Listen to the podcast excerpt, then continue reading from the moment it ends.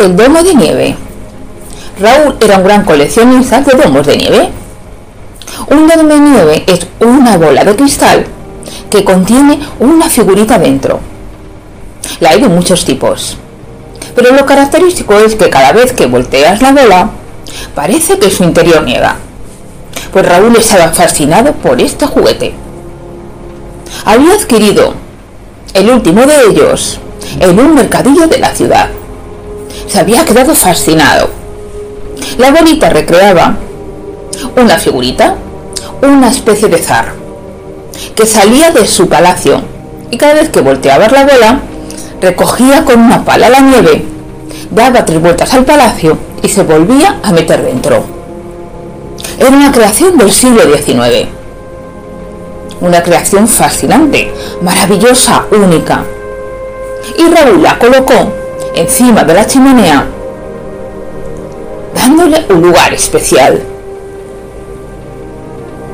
A la tercera noche, unos ruidos le despertaron.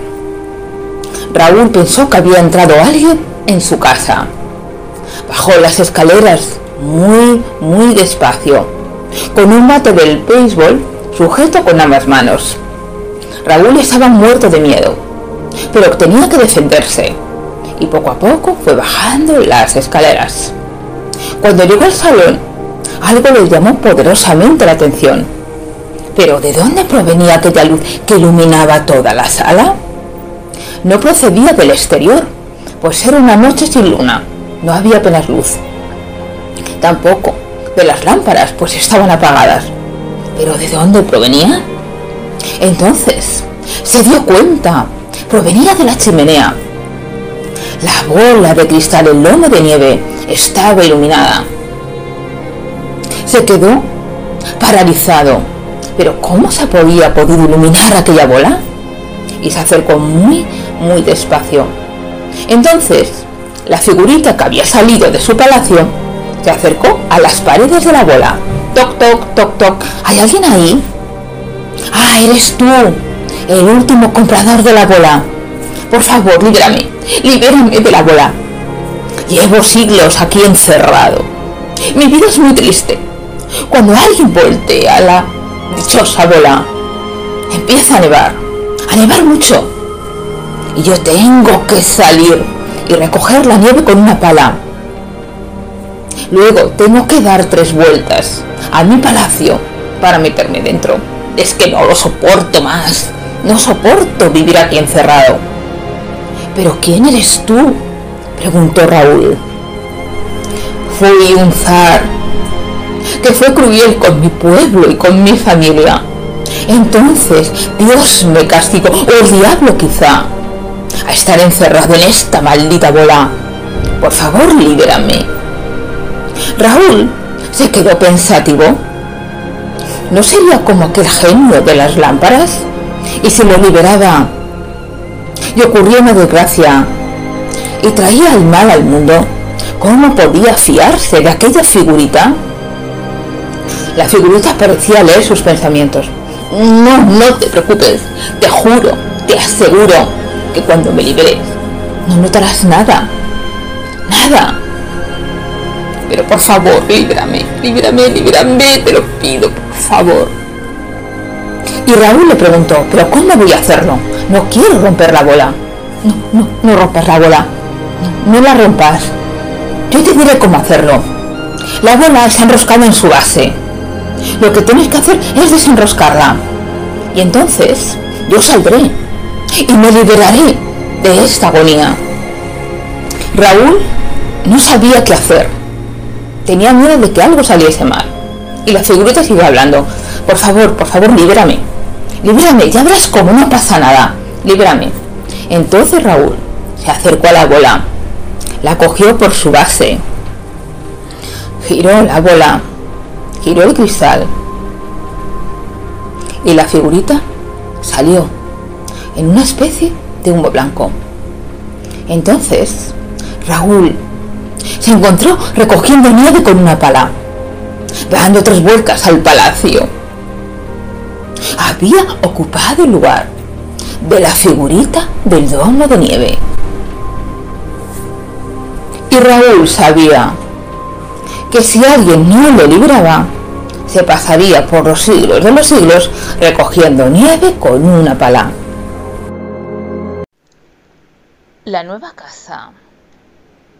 La familia Smith se trasladó a la nueva casa que habían adquirido. Se trataba de una construcción de los años 50 totalmente rehabilitada. Era una casa peculiar, de madera color blanco, con varios tejados puntiagudos de tejas negras. Era lo más característico de la casa. Contaba con varias plantas, un sótano amplio, una planta principal donde se encontraba la cocina, el salón, una gran terraza y un cuarto de baño. En la siguiente planta estaban las habitaciones y en la parte abuhardillada de los tejados negros estaba el desván.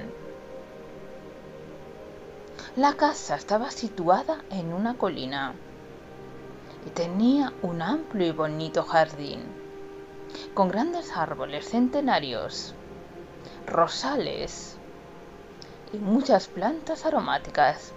Era el lugar ideal para vivir, o eso pensaba la familia. La familia estaba integrada por el padre, David. Era un gran arquitecto que se había quedado enamorado de aquella casa. Margaret, la madre, era una profesora de primaria.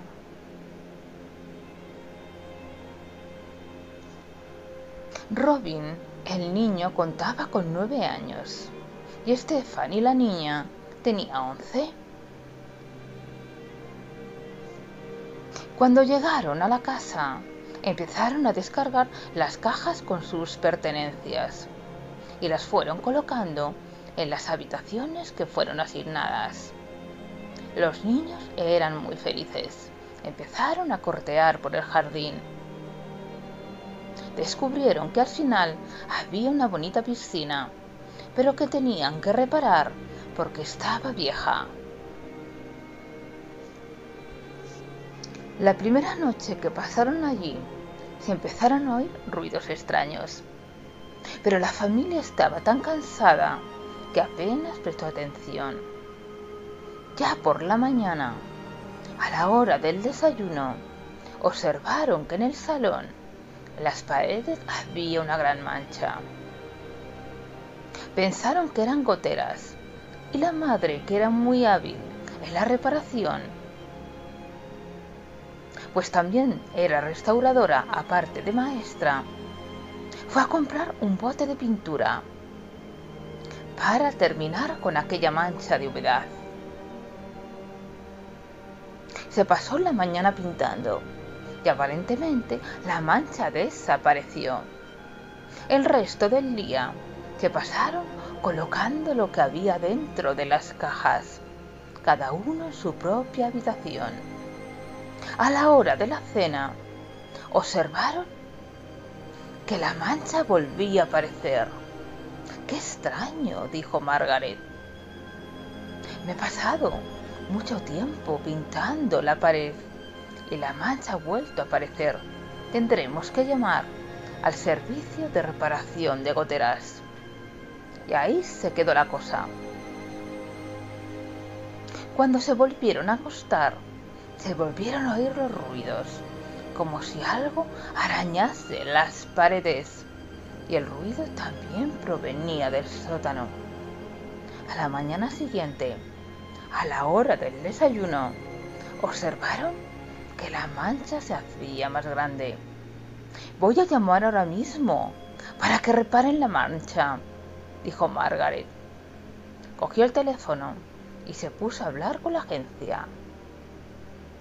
El padre bajó al sótano a ver de dónde podían provenir esos ruidos y llegó a la conclusión que provenían de las tuberías de la calefacción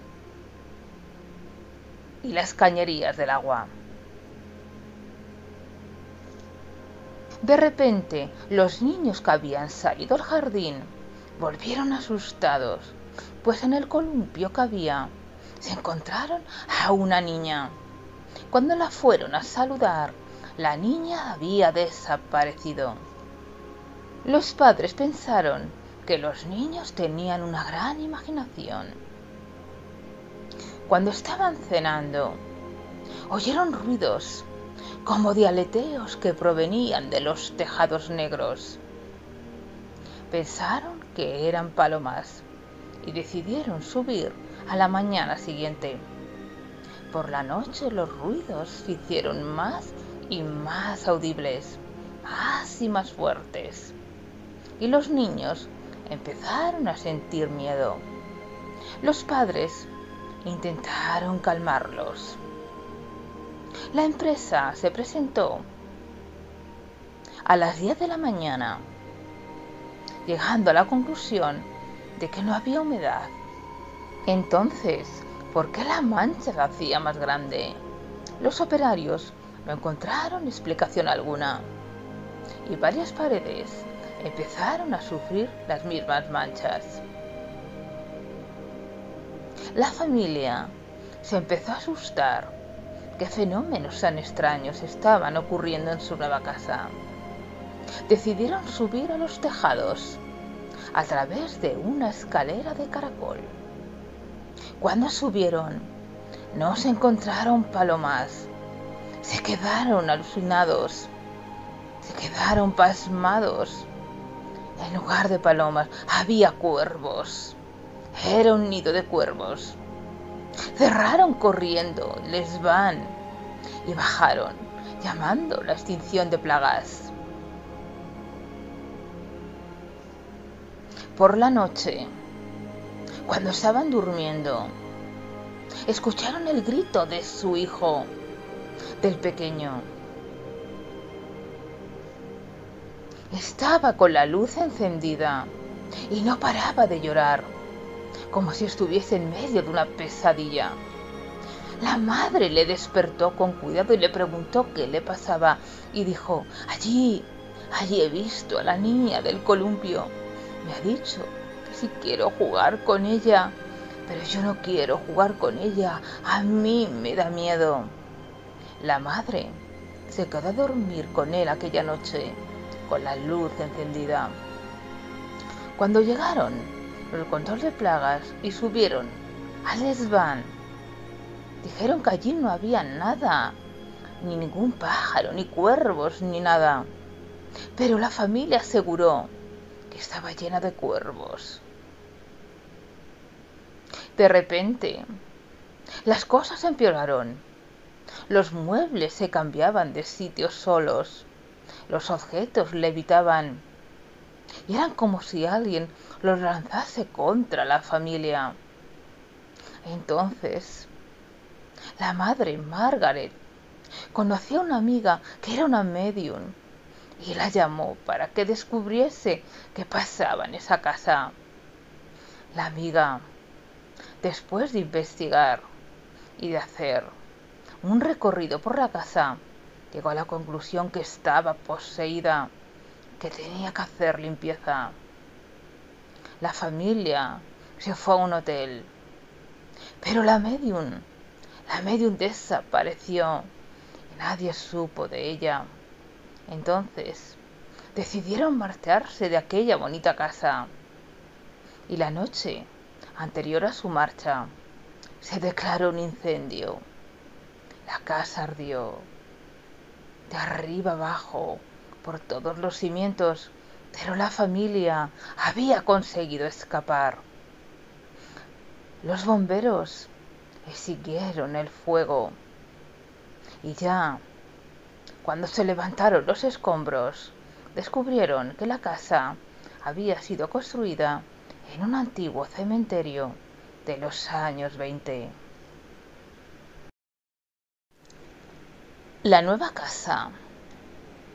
La familia Smith se trasladó a la nueva casa que habían adquirido. Se trataba de una construcción de los años 50 totalmente rehabilitada Era una casa peculiar, de madera color blanco, con varios tejados puntiagudos de tejas negras. Era lo más característico de la casa.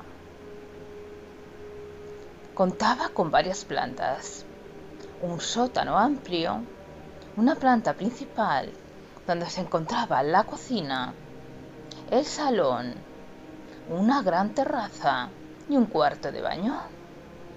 En la siguiente planta estaban las habitaciones y en la parte abuhardillada de los tejados negros estaba el desván. La casa estaba situada en una colina y tenía un amplio y bonito jardín con grandes árboles centenarios, rosales y muchas plantas aromáticas. Era el lugar ideal para vivir, o eso pensaba la familia. La familia estaba integrada por el padre, David.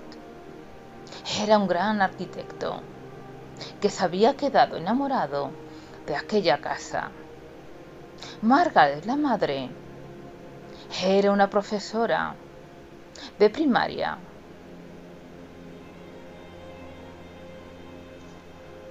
Robin, el niño, contaba con nueve años y Stephanie, la niña, tenía once. Cuando llegaron a la casa, empezaron a descargar las cajas con sus pertenencias y las fueron colocando en las habitaciones que fueron asignadas. Los niños eran muy felices. Empezaron a cortear por el jardín. Descubrieron que al final había una bonita piscina, pero que tenían que reparar porque estaba vieja. La primera noche que pasaron allí, se empezaron a oír ruidos extraños. Pero la familia estaba tan cansada que apenas prestó atención. Ya por la mañana, a la hora del desayuno, observaron que en el salón, las paredes, había una gran mancha. Pensaron que eran goteras y la madre, que era muy hábil en la reparación, pues también era restauradora aparte de maestra, fue a comprar un bote de pintura para terminar con aquella mancha de humedad. Se pasó la mañana pintando y aparentemente la mancha desapareció. El resto del día se pasaron colocando lo que había dentro de las cajas, cada uno en su propia habitación a la hora de la cena, observaron que la mancha volvía a aparecer. ¡Qué extraño! dijo Margaret. Me he pasado mucho tiempo pintando la pared y la mancha ha vuelto a aparecer. Tendremos que llamar al servicio de reparación de goteras. Y ahí se quedó la cosa. Cuando se volvieron a acostar, se volvieron a oír los ruidos, como si algo arañase las paredes, y el ruido también provenía del sótano. A la mañana siguiente, a la hora del desayuno, observaron que la mancha se hacía más grande. Voy a llamar ahora mismo para que reparen la mancha, dijo Margaret. Cogió el teléfono y se puso a hablar con la agencia. El padre bajó al sótano a ver de dónde podían provenir esos ruidos y llegó a la conclusión que provenían de las tuberías de la calefacción y las cañerías del agua. De repente, los niños que habían salido al jardín volvieron asustados, pues en el columpio que había se encontraron a una niña cuando la fueron a saludar, la niña había desaparecido. Los padres pensaron que los niños tenían una gran imaginación. Cuando estaban cenando, oyeron ruidos como dialeteos que provenían de los tejados negros. Pensaron que eran palomas y decidieron subir a la mañana siguiente. Por la noche los ruidos se hicieron más y más audibles, más y más fuertes. Y los niños empezaron a sentir miedo. Los padres intentaron calmarlos. La empresa se presentó a las 10 de la mañana, llegando a la conclusión de que no había humedad. Entonces, ¿por qué la mancha se hacía más grande? Los operarios no encontraron explicación alguna y varias paredes empezaron a sufrir las mismas manchas. La familia se empezó a asustar. ¿Qué fenómenos tan extraños estaban ocurriendo en su nueva casa? Decidieron subir a los tejados a través de una escalera de caracol. Cuando subieron, no se encontraron palomas. Se quedaron alucinados.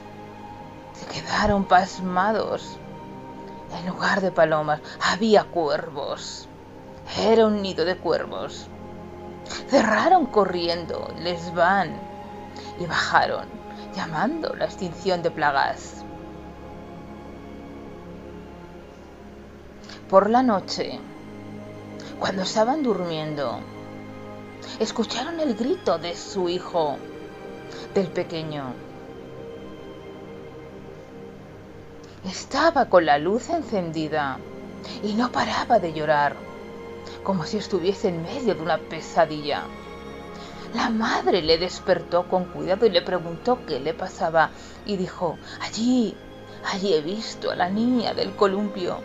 Me ha dicho si quiero jugar con ella, pero yo no quiero jugar con ella, a mí me da miedo. La madre se quedó a dormir con él aquella noche, con la luz encendida. Cuando llegaron el control de plagas y subieron a Lesban. Dijeron que allí no había nada, ni ningún pájaro, ni cuervos, ni nada. Pero la familia aseguró que estaba llena de cuervos. De repente, las cosas empeoraron. Los muebles se cambiaban de sitios solos. Los objetos levitaban.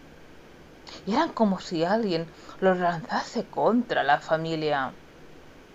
Entonces, la madre Margaret conoció a una amiga que era una medium y la llamó para que descubriese qué pasaba en esa casa.